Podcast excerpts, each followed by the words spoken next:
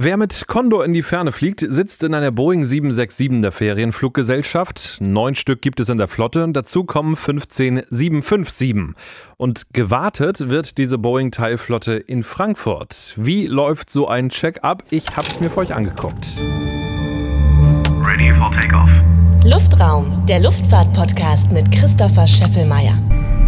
In der Cargo City Süd, da liegt die riesige Wartungshalle der Condor Technik und als Mario Hess, der Managing Director Ops, mit mir reingegangen ist in die Halle, da stand sie, eine Boeing 767-300 und wurde gecheckt und frisch gemacht für die nächsten Flüge. Und das mit dem sogenannten A-Check. Der ist alle 750 Flugstunden fällig und was genau mit dem Flugzeug passiert, hat mir Mario Hess verraten. Also erstens gibt es eine visuelle Kontrolle.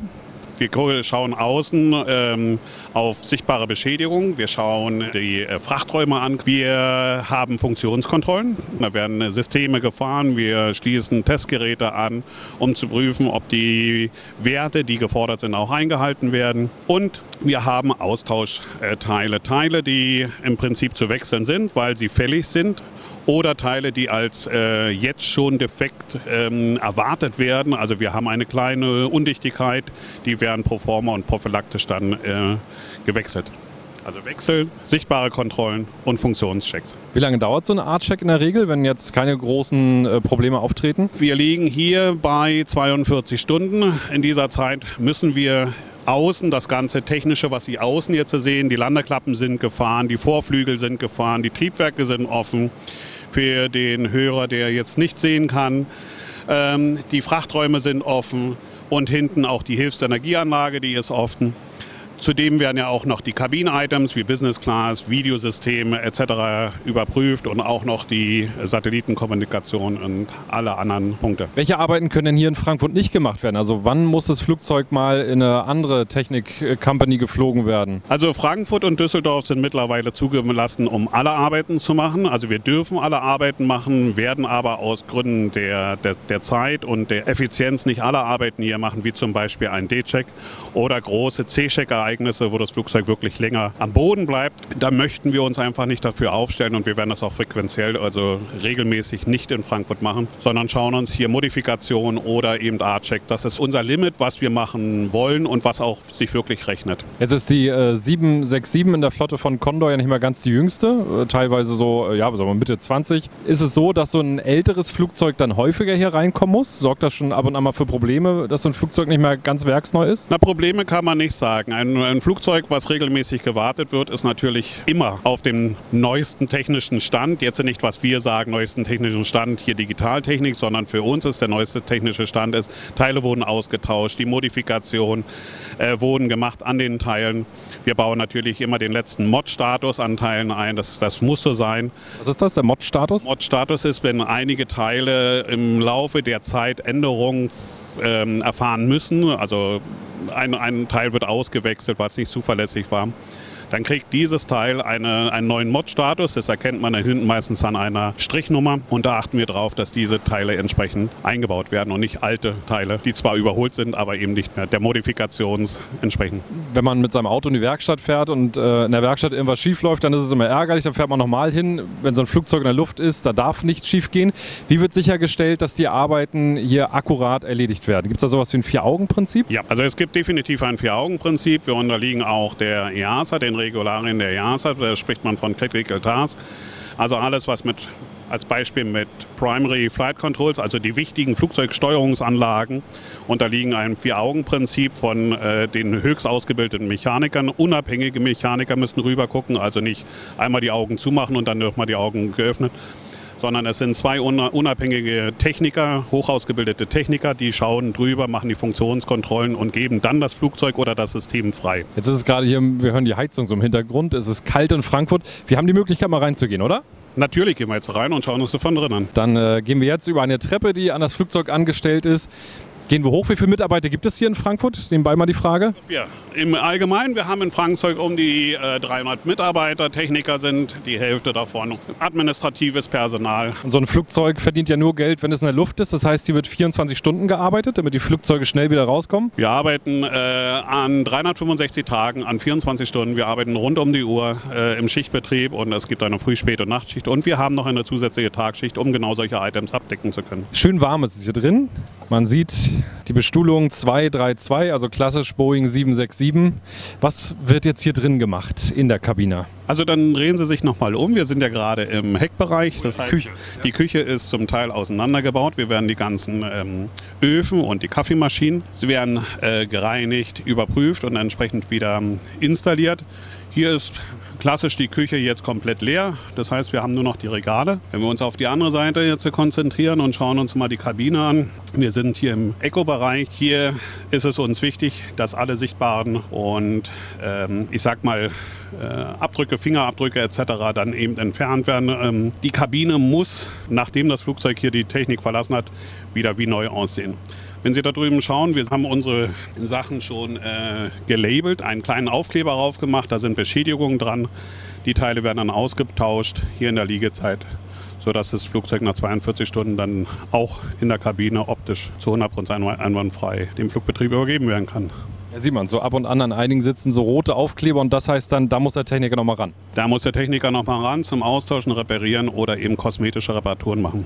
Können wir mal vorne Richtung Cockpit? Aber ja, klar. Dann einmal mal ganz kurz ins Cockpit rein. An dem Cockpit sehen wir natürlich das, was wir im Cockpit erwarten. Wir haben hier zwei Pilotensitze, Steuerhorn, Triebwerksleistungshebel, ein Haufen Knöpfe. Dann sehen wir hier, wenn wir oben dieses Overhead-Panel sehen, so ein paar rote Zettel, die an so Sicherungen dran gebappt sind. Was bedeutet das? Also Sie haben es schon richtig gesagt, es ist ein Circuit Breaker und die Sicherungen sind gezogen. Das heißt, dieses System ist deaktiviert, damit keiner aus Versehen das System wieder aktivieren kann und eventuell äh, beim unabsichtlichen Fahren einer Landeklappe eben zu Schäden oder zu körperlichen Schäden kommt, sind die Circuit Breaker, die Sicherungen eben mit einem Ring gesichert, sodass die vor unabsichtlichen Reindrücken oder Bewegen geschützt sind. Sicherheit geht beim Flugzeug natürlich immer vor. Ist Ihnen das schon mal passiert, dass ein Check nicht fertig geworden ist und deswegen das Flugzeug nicht pünktlich rausgegangen ist? Ja, das ist natürlich äh, in der Tat so, auch wenn wir während der Checks noch Findings haben. Das heißt also, wir finden Sachen, die müssen vor dem Flug äh, repariert werden.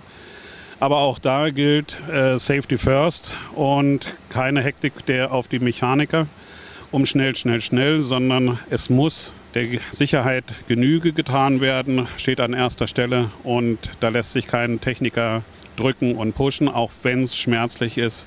Safety First ist immer das oberste Gebot. Ja, auch wenn es schwerfällt, gehen wir wieder raus aus dem Cockpit und gehen vielleicht nochmal eine Etage nach unten und gucken uns vielleicht mal die Fahrwerke an und schauen mal, was da passiert bei so einem Auf dem Weg runter nochmal eine Zwischenfrage. Hier sehen wir zum Beispiel so ein paar Triebwerke, vier Stück ausgebaut. Das sind Ersatztriebwerke?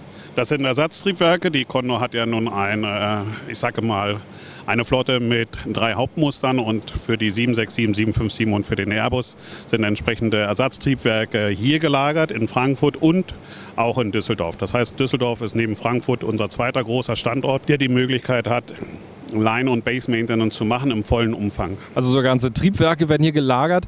Welche Art von äh, Ersatzteilen haben Sie noch vorrätig? Also wir haben alle Schnellläufer, die das Flugzeug braucht, vorrätig. Also ich gebe mal ein ganz großes Beispiel hier, was äh, ständig auffällt, sind Räder, die brauchen wir. Wir brauchen Bremsen. Wir brauchen Ventile, wir brauchen Arbeitszylinder, die vorrätig sind im Fall, dass der Arbeitszylinder anfängt undicht zu werden und dann entsprechend ausfallen könnte. Ja, und Triebwerke sind für uns auch ganz wesentlicher Bestandteil. Ein Triebwerk, wenn es denn zur Beschädigung kommen sollte durch Vögel und wir sprechen hier von FOD, Foreign Object Damage, das heißt also Schrauben, Steine, die bei der Landung aufgewirbelt werden können.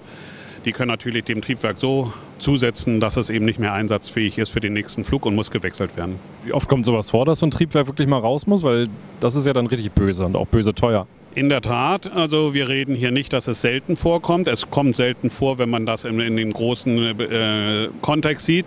Aber wir haben schon einige Vorfälle, wo wir Triebwerke wechseln müssen. Die Triebwerke sind in ihrer Art und ihrer äh, Konzeption so, dass sie das aushalten können, aber eben für den nächsten Flug ist das ein No-Go, weil bestimmte Kriterien unterschritten sind und dann wird das Triebwerk gewechselt.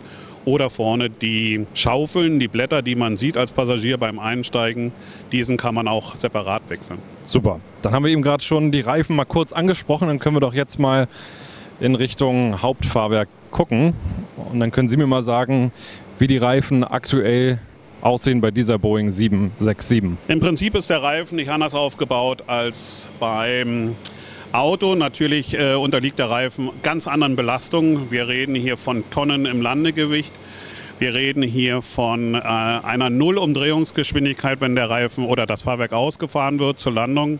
Beim Aufsetzen werden alle Räder dann eben im Bruchteil von Sekunden auf die ähm, Geschwindigkeit gebracht, die das Flugzeug in Landegeschwindigkeit hat.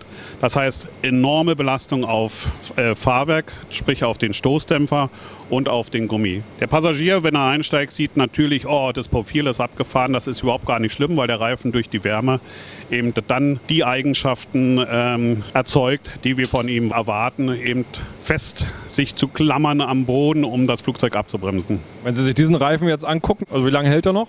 Also der Reifen, der hält bestimmt noch, noch ein paar äh, hundert Landungen. Das hat mit den Rillen erstmal nichts zu tun. Das sind so, die sind so. Aber wenn wir uns hinten den anderen Reifen angucken, da fangen an, die Rillen wegzugehen.